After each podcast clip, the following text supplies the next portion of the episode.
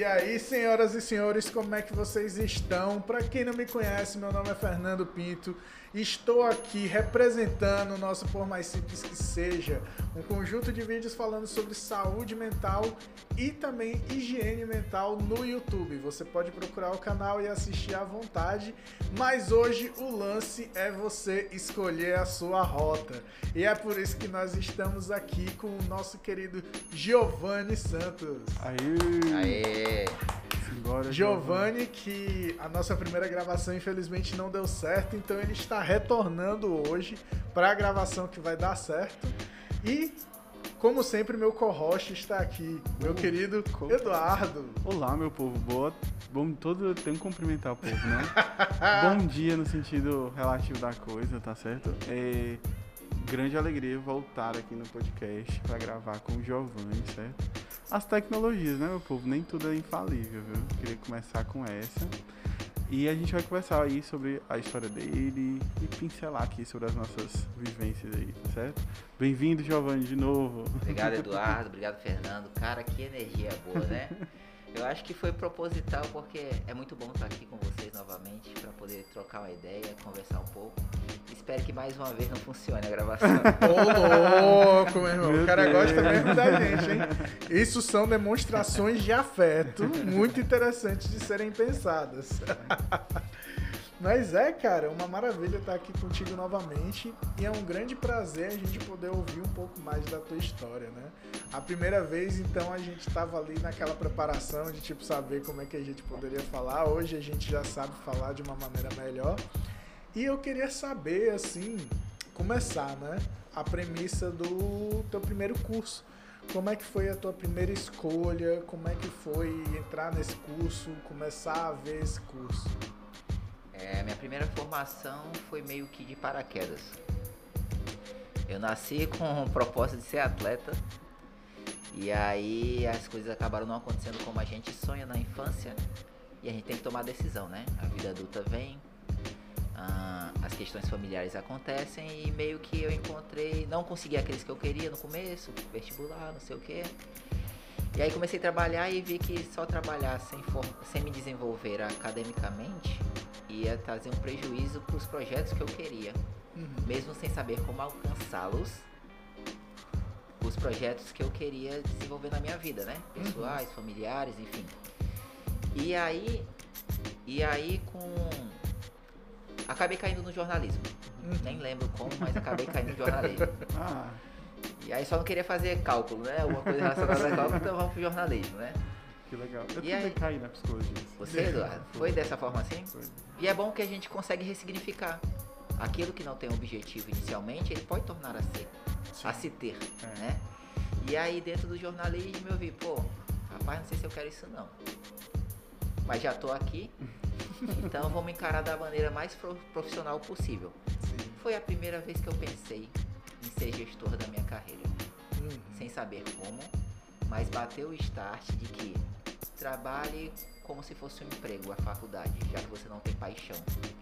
E aí eu tentei fazer da melhor forma possível e de certo modo eu consegui boas coisas no- na minha carreira de jornalista, né? É, depois disso chegou um ápice que eu falei, ó, é, agora eu já quero, já tenho maturidade para começar a fazer o que eu sempre sonhei, que era a minha segunda opção. A Hum. primeira era ser atleta e a segunda era ser líder. Eu sempre quis ser líder. Uhum. Nem gestor não, eu queria ser líder. Eu achava que eu conseguia ser responsável por contribuir e ajudar as pessoas a desenvolver algo, algum objetivo. Uhum. Não sei em que posição, nunca pensei em ser presidente, dono de empresa, enfim. Eu só queria estar capitaneando, Uhum. que tem uma conexão com o esporte, se você Uhum. for pensar, né? Sim. No esporte eu sempre fui capitão dos grupos que eu estava. Então acho que eu tinha uma necessidade disso, né? Uma, uma ausência disso na minha vida. E eu falei, pô, vou tentar ser líder de alguma coisa, vou me preparar para tal, que aí eu realizo o, a ideia de ressignificar. É algo, é uma palavra bem importante para mim, é um conceito que me ajuda em tudo. Tanto que voltando à época da faculdade, como eu não consegui jogar a bola, né, profissionalmente, mas a gente conseguiu ganhar um título na. Só uma, uma aspas aqui, né? No Castelão. E aí quando acabou eu pensei, era universitário, mas eu pensei, meu Deus, se foi isso que o Senhor guardou para mim com relação ao sonho que eu tinha, para mim eu já estou satisfeito, né? Saber ver as coisas e encarar com positividade Hum, dentro da realidade, não com pesar da não era o que eu queria, né? Valorizar. A gente hum, precisa aprender a valorizar as pequenas coisas. sim. E, são, e é essa valorização e essa ressignificação que nos ajuda a alcançar objetivos diante das adversidades do cotidiano. Isso a gente pode trazer para tudo na nossa vida, seja para as relações sociais, afetivas, familiares, profissionais, enfim. Se você souber ressignificar e dar valor ao que realmente importa, a chance de você lograr êxito naquilo é muito grande. Porque você vai se satisfazer com pouco. Isso não quer dizer que você vai estar acomodado com pouco, Uhum. mas a satisfação do pouco vai te ajudar a renovar as energias para que você continue buscando, dentro da adversidade, dentro dos cenários como a pandemia, gerar valor dentro do que é possível. É Quer bem- falar, Fernando? Tá pensativo? Total, cara. É porque eu tô aqui com um mundo de coisas passando na minha cabeça desse negócio que tu falou da gratidão, sabe? Que ele é um tema que eu venho trabalhando há pouco tempo lá no Instagram. Que ser grato não significa que você está imóvel, né? E você tem que ter noção ao que você é grato. E essa tua demonstração de gratidão, ela foi muito interessante, porque em meio aos diferentes vieses e disputas e etc que você viveu na sua vida, você olhar para esse essa vitória, ser grato por essa vitória e ver que ela faz parte de um propósito, hoje em dia não é uma coisa muito fácil da gente avaliar. Porque liga um propósito a coisas grandes, coisas enormes, né? Tipo assim, a gente pensa em muitas coisas grandes, mas e o caminho que a gente segue para essas coisas grandes? Não tem uma consciência, não existe mais uma consciência ou um parar para refletir muito sobre isso. Eu sinto que a gente hoje está vivendo uma coisa, não sei ao certo como dizer, mas a gente vive uma falta de propósito exatamente por essa falta de gratidão. Porque a gratidão, tipo assim, tá naquele movimento de ah, gratidão. Gratiluz. justa a mãozinha, Gratiluz. gratiluz, etc. e a gente tá perdendo o propósito disso. Que é bem diferente quando você vê dentro da cultura de onde saiu isso, você vê que as pessoas são gratas, mas elas sabem pelo que elas são Uhum. gratas. Elas Faz são gratas memória, pelo né? aprendizado. Exato. São gratas pelo aprendizado, são gratas pelo processo, são gratas por tudo aquilo que está acontecendo. Enquanto a gente está preocupado em falar, às vezes, o gratiluz ou então gratidão vazio, O que, que é por- gratiluz, cara? gratiluz é o que estava sendo usado muito, sei lá, em Você queria saber 2018, também isso aí, né? Que é a galera que fala gratidão e luz pra você, entendeu? Aí, tipo, juntou as duas, saiu gratiluz. entendeu? Entendi. Aí, Mas é a mesma coisa. é. Aí ficou essa viagem, cara, de tipo assim. A gente tem uma coisa muito cheia de conteúdo, mas a gente não usa o conteúdo que essa coisa representa. Isso é muito fo- forte, assim, essa falta de significado. Sim. E isso está muito relacionado à necessidade de aprovação do outro. Uhum. Eu só posso ter um propósito que o outro perceba de imediato. Eu só posso considerar uma conquista se socialmente ela for aceita. Isso. Uhum. E as- a conquista é íntima. A gente deixou de olhar para si para a- procurar a validação no outro. E isso gera muitas outras coisas, como a depressão. Uhum. Porque o outro nunca vai ter a obrigação de validar nada que a gente fez. Começa, e aí voltando para a questão da carreira profissional. Uhum. Enquanto a gente espera a validação do chefe, que tem outra história de vida, outros objetivos, está numa posição que tem que pensar diferentemente, a gente nunca vai sentir esse vencedor na nossa carreira. Porque a gente tem que ser grato, como o Fernando falou, ou ver valor naquilo que a gente faz nas atividades mais simples. Por exemplo, eu vivo muito o mundo corporativo Uhum. e não vejo solução ou construção, desenvolvimento de algo que leve à longevidade se ela não for trabalhada na base. Mas trabalhada na base como? fazendo as pessoas entenderem o seu papel, elas se enxergando como partícipe daquilo e que a sua atividade, por mais simples que seja, que ela tem um fator preponderante para o resultado, para o sucesso. Seja um fornecedor externo, seja um terceirizado. Todos nós precisamos entender, acima de tudo, o nosso papel. Por mais que ele seja validado ou que para a mídia ele vá ser dito ou vai ser apresentado pelo presidente ou pelo dono da empresa. Mas criar essa ambiência, essa cultura organizacional que leve a responsabilização de cada um é muito importante, porque só ela que vai fazer com que aquele projeto seja longevo. Muitas vezes as pessoas acham no ambiente de trabalho que minha atividade é essa. Uhum. A partir que eu e aí eu só tenho que fazer o quê? Me livrar, entregar ao outro. Agora vai que o filho é teu e não é assim. Você sempre vai ser importante para aquilo, dando suporte, fazendo novamente e, a, e aí é, é, é essa mudança de mentalidade que vai fazer com que aquela atividade, que aquele projeto deixe de ser projeto e seja algo vivido dentro da empresa. Uhum. Viver, viver os programas ou os projetos não é algo fácil, porque as pessoas não se sentem fazendo parte. Elas não se engajam naturalmente, elas precisam ser induzidas. Uhum. Precisa ser meio que abertamente daquelas pessoas para que elas entendam o seu papel. Só assim um projeto dá certo. E aí, porque qualquer coisa, nós socialmente somos socialmente a gente gosta de negativar qualquer coisa, de não validar. Por exemplo, ah, um ator internacional ele é muito bom, mas o ator brasileiro a gente sempre tem uma coisa ruim para falar. O atleta internacional ele é perfeito, mas se a gente for olhar pro Neymar, a maioria das pessoas só vão criticar o rapaz. A gente não tem facilidade em dar valor à alegria ou à vitória do outro. A gente busca instintivamente, pelo modo como se desenvolveu a nossa sociedade, a buscar problemas. E o pior, não é só encontrar o problema, porque encontrar o problema tudo bem, mas você não tem uma proposta de solução, então não vai para lugar nenhum. É um ciclo de um vício extremamente negativo, né? E aí quando eu volto para tentar decido que não quero mais a comunicação e decido que chegou a hora de realizar um sonho, já com 37, 36, 37 anos. E eu defino em três momentos. Eu divido em três momentos. Eu tinha que desenvolver, antes de qualquer coisa, olhar para mim e ver o que o Giovanni é e o que ele fez em toda a jornada dele social e profissional.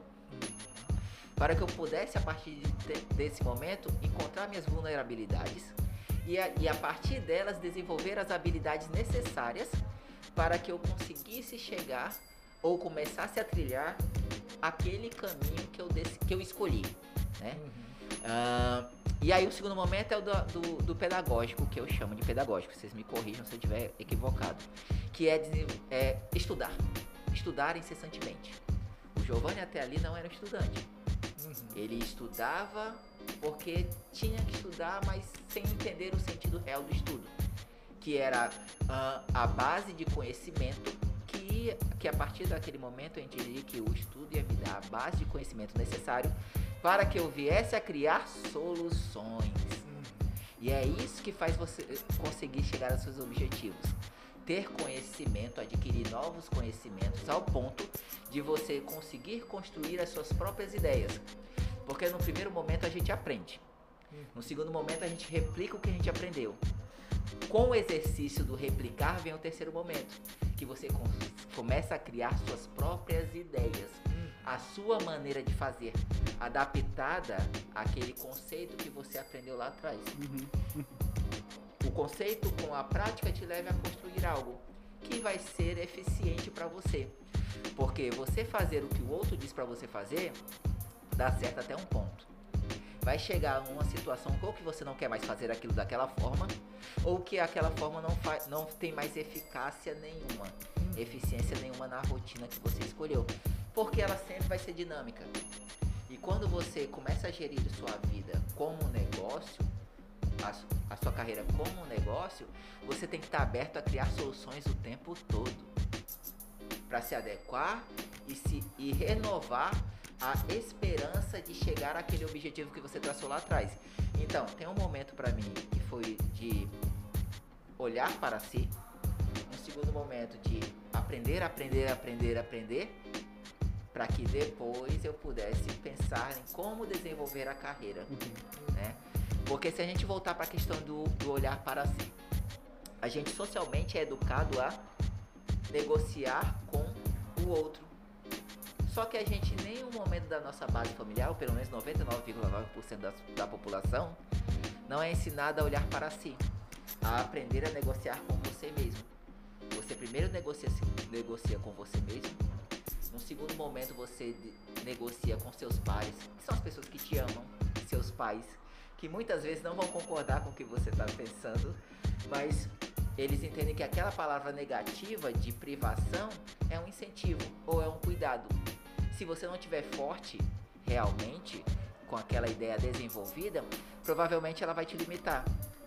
É mais fácil você ouvir do seu pai e da sua mãe algo ruim, que você, ah, não faça isso porque não vai dar certo, e você desistir porque tá escutando eles, provavelmente porque você tá fraco naquilo. Não tô dizendo que não tem validade que nossos pais dizem, nossa esposa, irmãos, enfim. Mas a gente tem que ter consciência do que a gente quer e pesar a opinião deles, porque é uma opini- opinião em amor, né? E ela precisa ser olhada com cuidado. Para que só assim negociei comigo mesmo, negociei com meus pares, só assim eu possa ir para o mundo. Porque como o ditado diz, o mundo bate duas vezes mais forte. E se você não tiver uma base estrutural, emocional e psicológica para aquilo, provavelmente você não vai saber lidar com as situações. E você vai acabar aceitando o que estão impondo a você. Você não vai ter capacidade de criar soluções a partir do cenário imposto. Porque o cenário sempre vai ser O que você pode, a partir do conhecimento que você adquiriu, das habilidades interpessoais que você desenvolveu lá atrás, quando você olhou para si, você criar soluções que te façam transitar diante das adversidades e continuar com o sentimento de progressão, de construção, de conquista, de passo de cada vez. Só que voltando ao que a gente conversou, esse pequeno passo, ele não, provavelmente ele não vai ser socialmente validado. Porque para você ser socialmente validado tem que ser uma, um salto para que as pessoas percebam. É. Só que a gente precisa entender, Eduardo, que não precisa as pessoas aceitarem ou validarem de cara. Com o tempo isso vai acontecer naturalmente ou não, mas tá tudo bem. Porque o importante é você ter ciência e ter confiança de que a sua jornada está correndo o fluxo próximo daquilo que você queria. né? É, é esse pensamento que me fez direcionar e acreditar que seria possível começar uma outra carreira aos 37. Uhum. Na verdade que ela começou só aos 39. Olha só. né? E é legal você falar aí essa questão da idade, né? Porque existe um- uma certa urgência, né? de, de realização pessoal e profissional. Eu com 23, né? Existe uma certa urgência, né? E, e- e sofrer essa, essa urgência, né? Eu acho que é própria, assim, da nossa geração. Porque há uma urgência que, é que não é real, né? Que não tem pra quê. Que não tem o porquê, que as coisas não ocorrem de uma hora pra outra. Podem ocorrer, Existem exceções, né? Existem cenários, né? Um cenário musical, por exemplo, você pode estourar uma música e de fato com 19 anos você tá na- nas paradas, né? Mas isso são exceções, são fugas da regra que existem. Pode, pode existir na sua vida, pode. Ninguém vai dizer que não pode existir. Mas também pode não existir. então é, é interessante a gente pensar, né? Você falou muitas coisas que foi, foram sensacionais. fala demais, né? e a, uma coisa que você falou que chamou a atenção nessa questão do, do olhar para si, é de negociar com, consigo mesmo para que a gente possa dar respostas adequadas, né, diante da, do cenário da nossa vida, né? E como isso é importante, né? Porque de fato, muitas vezes a gente coloca primeiro o que tem acontecido na vida, né? O mercado, é, a gente abre lá o LinkedIn, olha as vagas aqui na, na no nosso caso, né? Em, psicologia organizacional pipocam mais, né? Tem rotatividade, tem um mercado aquecido, saúde nem tanto, escola médio. Então existe essa, essa questão, né? E de fato a gente às vezes se perde em, em absorver o que querem de nós, né? O que desejam de nós. E essa, esse ponto, linkando com outro ponto da sua fala, quando você falou sobre, é, sobre fazer o trabalho, né? Sobre ah, o, meu, o trabalho meu, o meu trabalho e ponto. Eu faço isso, faço parte disso aqui. E agora o filho é teu. É, o filho é teu. Pronto, eu tava querendo lembrar disso.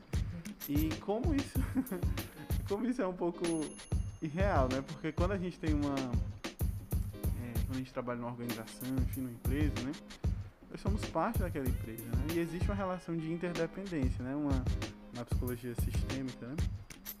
Uma, um sistema interdependente né? que, que funciona, que é para funcionar com todos os seus gargalos e ruídos na comunicação, mas ele funciona, ele precisa entregar um serviço, um produto, precisa atender, precisa vender, enfim.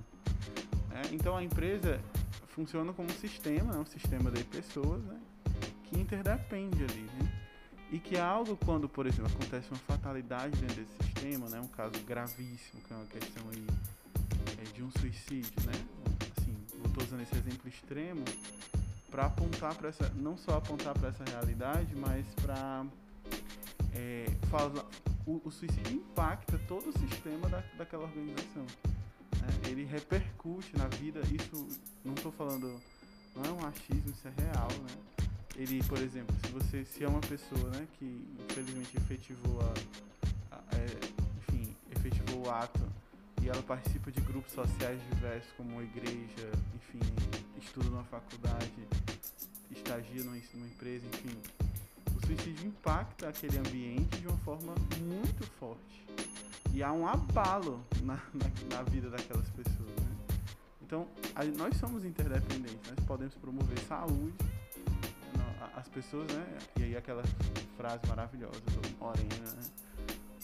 Que eu esqueci, né? do Moreno, que é nós nos curamos, nós adoecemos e curamos nas relações. Olha só, é verdade, grande verdade. É, Eduardo, quando você fala sobre a questão da urgência, né? As pessoas, as pessoas precisam entender as pessoas precisam entender que a grande palavra não é urgência, é encontrar uma cadência. E ninguém tem paciência de encontrar a sua própria cadência. Gostei da cadência. É essa cadência que vai fazer com que você continue se desenvolvendo, buscando, aceitando. E ela vai fazer com que o seu cansaço seja minimizado, porque não te leva à fadiga, à exaustão que a exaustão física vai, vai repercutir na exaustão psicológica que leva ao que você falou. Uhum. Ao suicídio, às vezes não tácito físico, mas emocional, que te leva a desistir dos projetos. A suicidar aquela empreitada. Porque já você não aguenta mais. Aquele ritmo que não é o ritmo seu. É o ritmo que você ouviu alguém dizer que faz que dá certo que faz sentido, mas é o sentido para aquela pessoa. E aí você falou em outro ponto que nós vivemos uma, uma, uma sociedade do excesso de informação, mas a gente não se comunica. Grande verdade. O maior problema do mundo. Cada vez menos a gente se comunica. A gente vive uma, uma comunicação fragmentada. E esta não gera valor porque ela não educa, ela não explicita, ela não explica. Você não se preocupa em fazer o outro compreender. Você apenas acredita que está sendo compreendido. E isso leva ao fracasso do convívio social, dos projetos, do desenvolvimento de uma sociedade, de um país, de uma família, que muitas vezes finda na falta de comunicação entre o homem e a mulher, entre o pai e um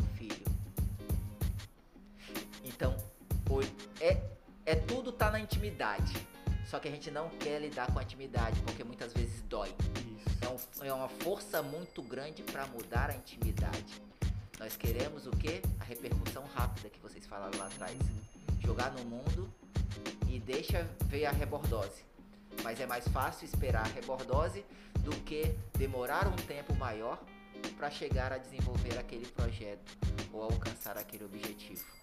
Porque voltamos à ideia da validação. Validação, validação, validação. Ei, É bem. Vai, pode vai. falar, Fernando Pedro, falo. Vocês têm que sair a mais, vocês estão batendo cabeça aí, pô. A gente vai sair no tapa daqui a pouco. Vamos lá. Não, eu só ia comentar o que ele, que ele falou aí. Que nós não fomos. Eu, sobre outra fala, mas também que tem a ver com essa. Nós não fomos educados a pensar assim em nós, em negociar com, com, con- conosco mesmo. Não sei nem que tá certo. Rocha, rocha, rocha. É, Conosco. conosco, conosco. Então, é, a gente não, não foi educado dessa forma, né? E quando hoje eu percebo que as, as novas modalidades de educação, né? Tem ensinado isso, mas tem ensinado de uma maneira muito errada. que beira um certo egoísmo, né? Então, é, hoje eu percebo, assim, essa, a nova geração, né? Que, que, porque a partir do outro também, que eu, me, eu, eu sou quem, eu sou a partir do outro, né? O outro que atesta a minha diferença, o outro que me dá direito de ser quem eu sou também, de alguma forma, né? né? Não é uma dependência do olhar do outro, nada disso.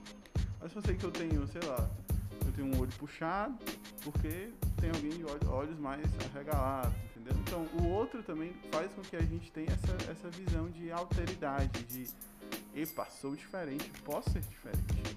De alguma forma, o outro também nos autoriza isso não, não é isso de uma forma assim, não é também buscando validação todo o tempo, né? É, então eu penso né, que hoje essas gerações novas que estão sendo educadas a olhar para isso, né? Mas em alguns casos, assim, tá, gente? Algumas teorias, filosofias, né? É, tá, beirado o egoísmo, né? Então assim, eu não posso perder,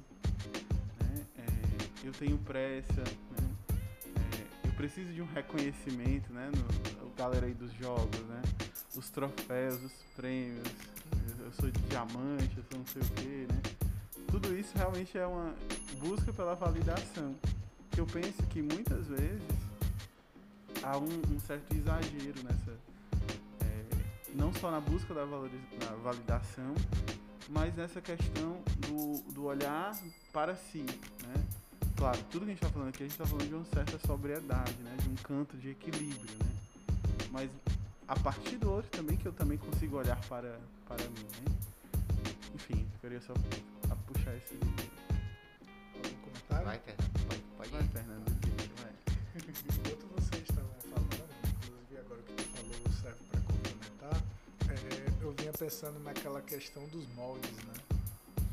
Porque quando a gente começa a nossa vida, a gente muitas vezes está no molde dos nossos pais. Tipo assim, olha, eu segui essa carreira, você vai seguir também, porque filho, filho de peixe, peixinho é.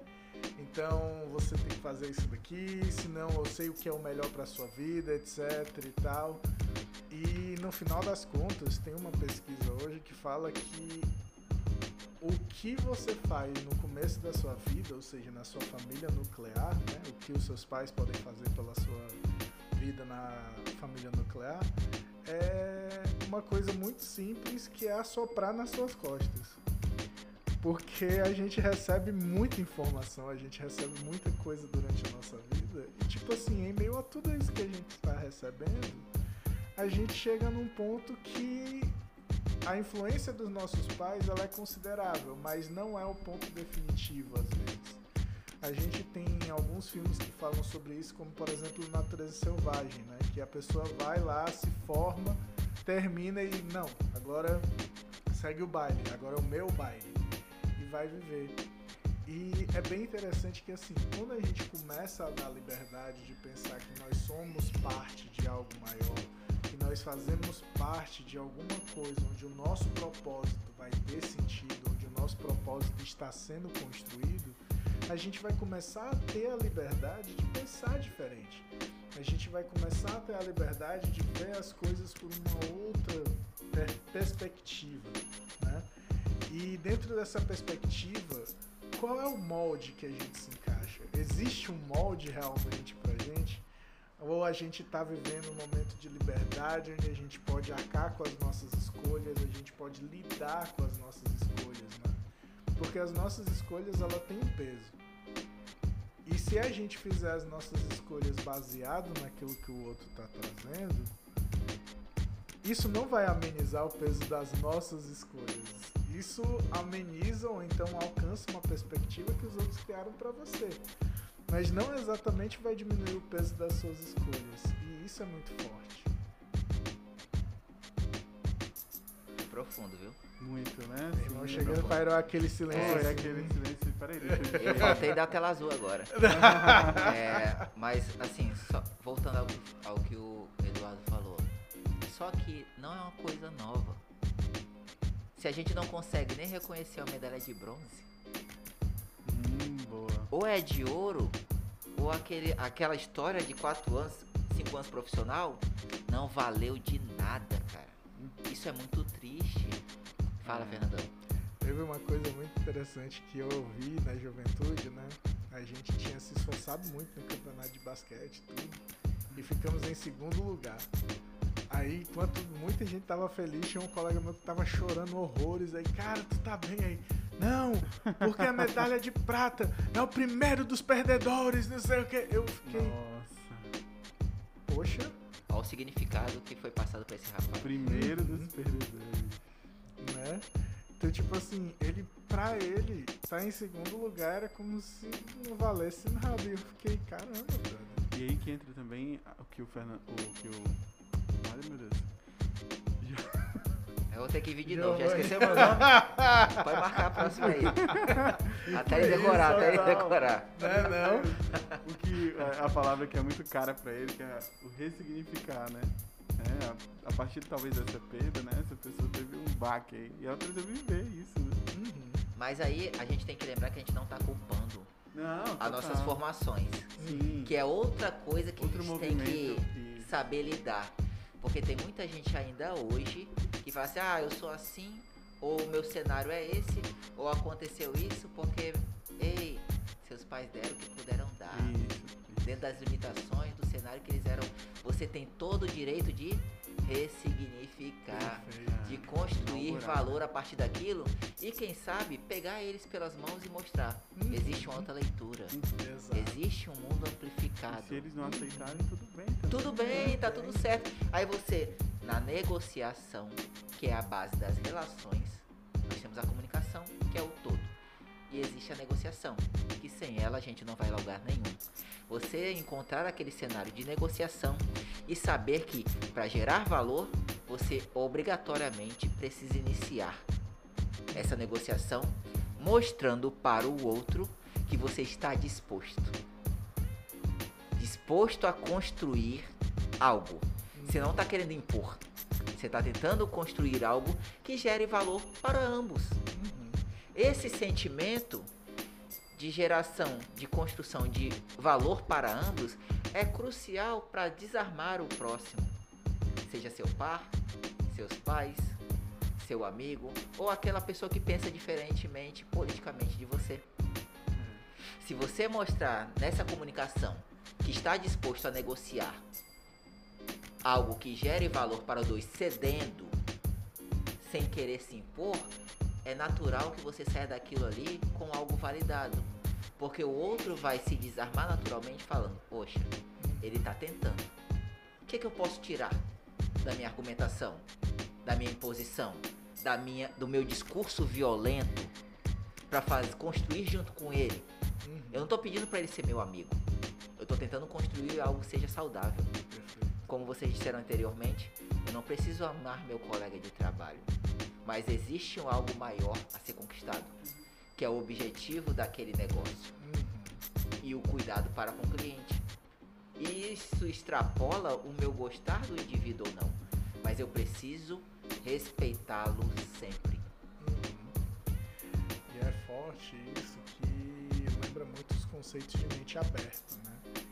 Que é exatamente quando você para para pensar numa coisa, você sabe que aquela coisa não vai com os seus valores, que você tá ouvindo ou que você tá recebendo. Mas você tá com a mente aberta para chegar, receber aquilo dali e pensar: ok, meus valores, tem esse pensamento novo aqui. O que que esse pensamento novo está querendo dizer para mim? Né? O que que ele simboliza para mim? E se for necessário, mudar. Se não for, deixa como está. As pessoas têm tanto medo às vezes, aquela questão dos moldes, né? A pessoa se esforça tanto para se encaixar no molde às vezes que quando é a hora dela sair do molde, ela fica, poxa, mas eu trabalhei tanto por isso daqui, vai ser agora de novo uma outra construção. É uma outra construção, mas não é do zero, né? Tipo, não é porque você tem um prédio de psiquicamente falando, um prédio de 10 andares que você precisa demolir o prédio todo para poder reconstruir. Você não vai se reconstruir de criança até aqui. Você vai reconstruir, tipo, ó, esse alicerce aqui tá mais fraco, eu preciso fortalecer mais esse daqui. Já construí o segundo andar? Já construí. Já construí o terceiro? Já construí. Agora, eu preciso fortalecer mais essa estrutura aqui ou posso construir um quarto, né?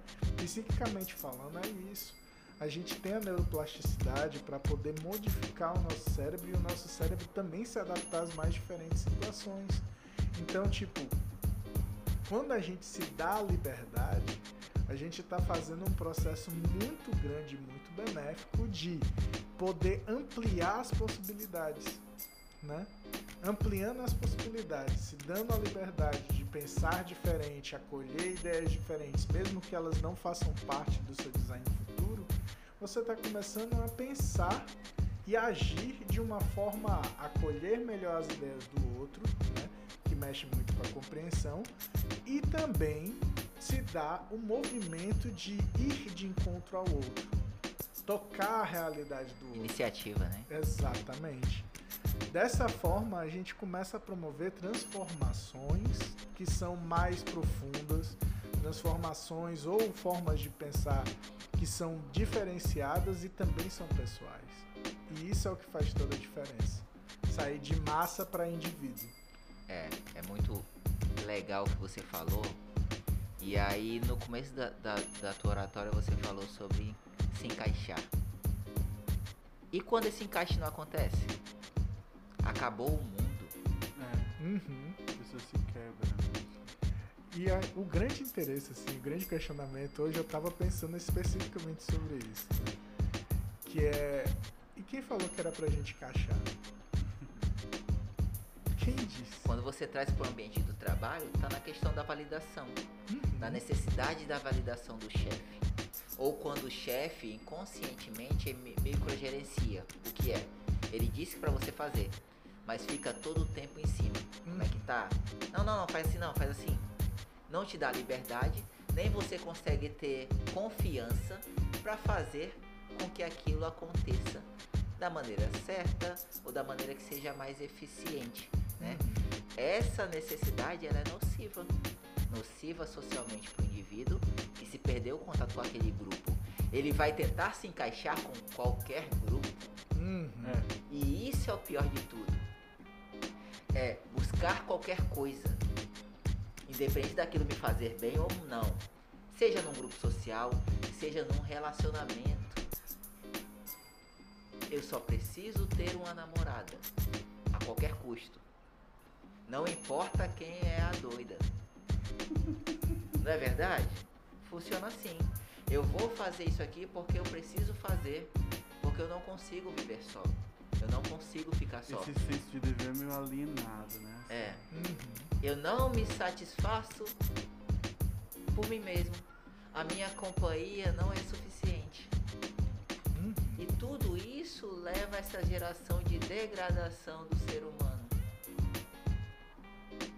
Quando o indivíduo não entende que ele é um ser divino, que ele tem valores, que ele pode ter ideias, que o que ele precisa é dar valor ao presente que Deus o deu, de estar vivo, de ter vida, ele está fadado ao fracasso. Por exemplo, trazendo para o lado da negritude, é, eu não faço a linha que vou com os outros brigar pelos direitos do negro. Eu tento, dentro do que eu acredito, do que eu vivo, ser exemplo ajudar com palavras, ajudar com as minhas realizações, incentivar não pelo que eu digo, mas pelo que eu tento fazer todos os dias. Porque o preconceito existe, ele está aí. Algumas coisas são socialmente aceitas, outras não. Mas passamos por isso todos os dias. Só que isso não vai me limitar. Porque eu tenho um compromisso comigo e eu tenho um compromisso com o próximo. Eu posso não pegar uma bandeira e ir pro meio da rua fazer movimento. O meu movimento é diário, é de persuasão. É a isso que eu acredito. E eu não tô dizendo que não tem validade quem pega a bandeira e vai pra rua. Só que precisa ter pessoas que façam de outras formas. Porque é assim que a gente vai construindo algo maior, Hum. fortalecendo algo social. A única coisa que eu não concordo é com violência, depredação, coisa do tipo. Mas tudo aquilo que é lícito, que é válido na tentativa de mostrar socialmente que é possível ter um outro caminho, fazer uma outra leitura, tá tudo certo. Uma vez quando teve o problema lá nos Estados Unidos daquele, daquele policial, né? Que se repetiu. Teve em 66, teve com o negro lá e o policial. Teve em 66, teve em 92. Dos minutos, Hã? dos oito É. minutos. Que o cara ficou oito minutos na nuca do George Isso, Floyd. isso, isso. Teve em 66, teve em 92, em Las Vegas, né? E teve agora. Mas qual é o problema?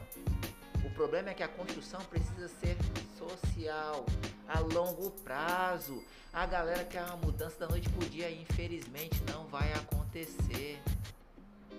É encontrar outras maneiras de fazer, porque provavelmente a maneira que foi feita em 66, que foi feita em 92, que foi feito agora em que ano foi?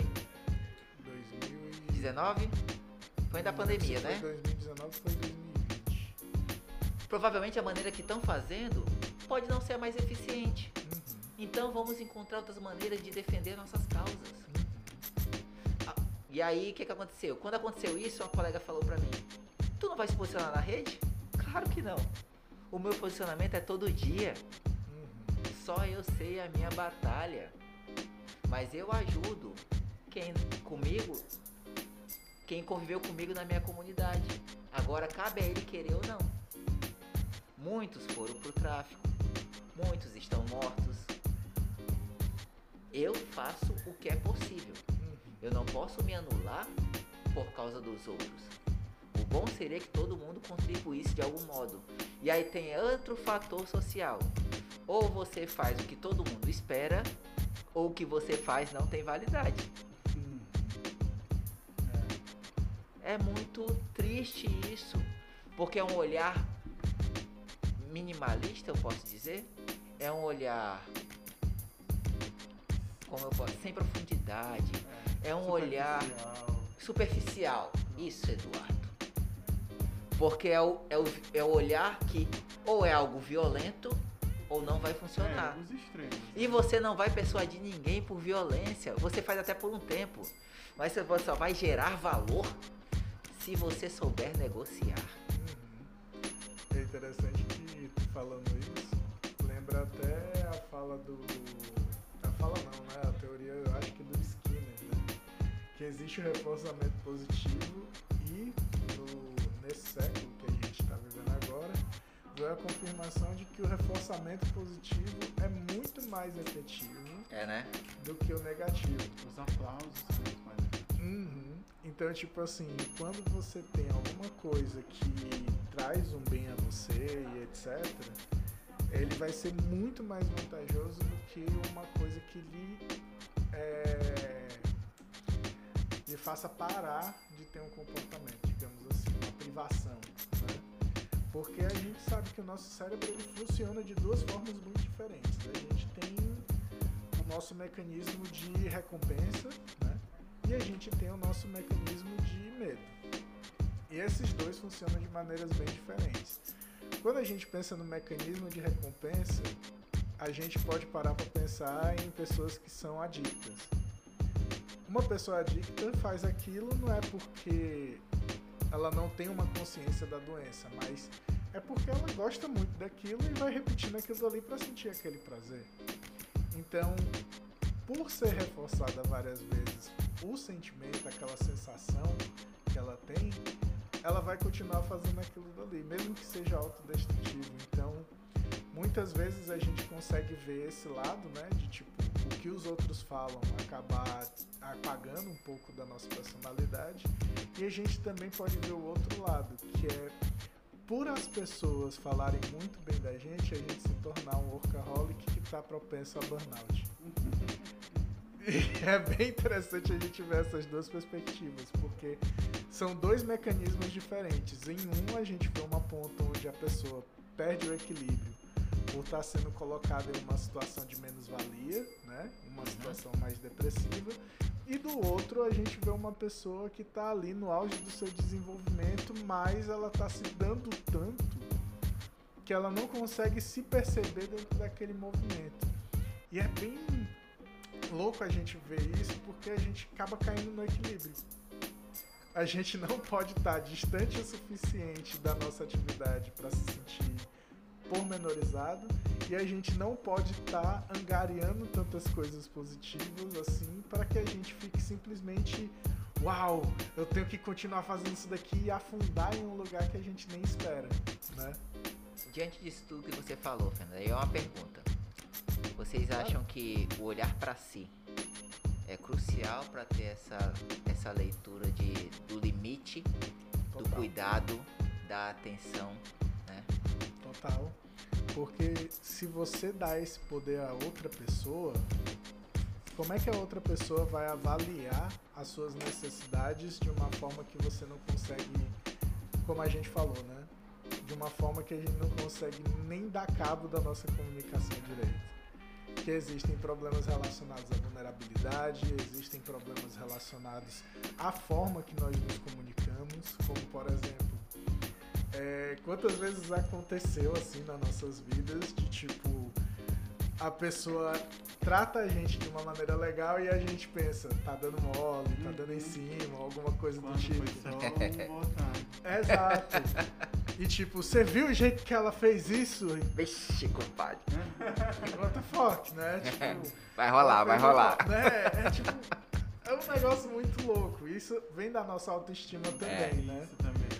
que é muito. É um processo muito louco que assim, quando a gente para pra pensar, se aquela pessoa fosse reagir àquilo que a gente tá falando, a gente ia ter um casamento em cada esquina, meu amigo. É. Era um casamento em E cada na esquina. próxima você já separava pra fazer outra. Exatamente. Então, tipo, se a gente não tiver a consciência de que, poxa, aquela pessoa foi gentil, né? Apenas gentil. Apenas, gente, exatamente. E tipo, se eu quiser Não tem segundas alguma coisa- intenções, né? Não tem segundas intenções. E se tiver, eu tenho que chegar lá, conversar com ela, criar uma relação para poder desenvolver isso. Você pode estar beirando ali uma atitude estúpida e completamente injustificável. Por quê? Porque você apenas pensou, ah, que fez isso, tá dando mole.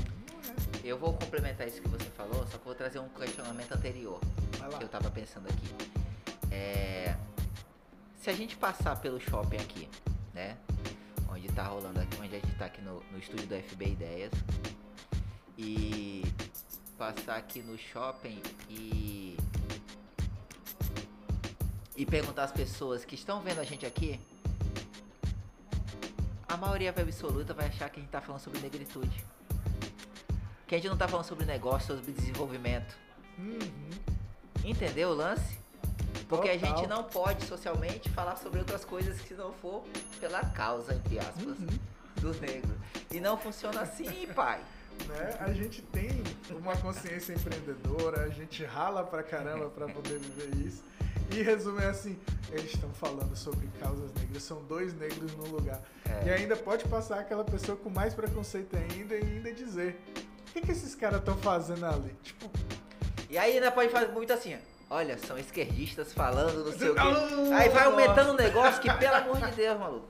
é, Aí você não tem cara. nem chance de se defender. Aham, Porque quem passa aqui, a gente tá falando de tudo, menos de negócio, de desenvolvimento, exato. de carreira, de vida, enfim. Pois é. Nada. É. De geração de valor, nada.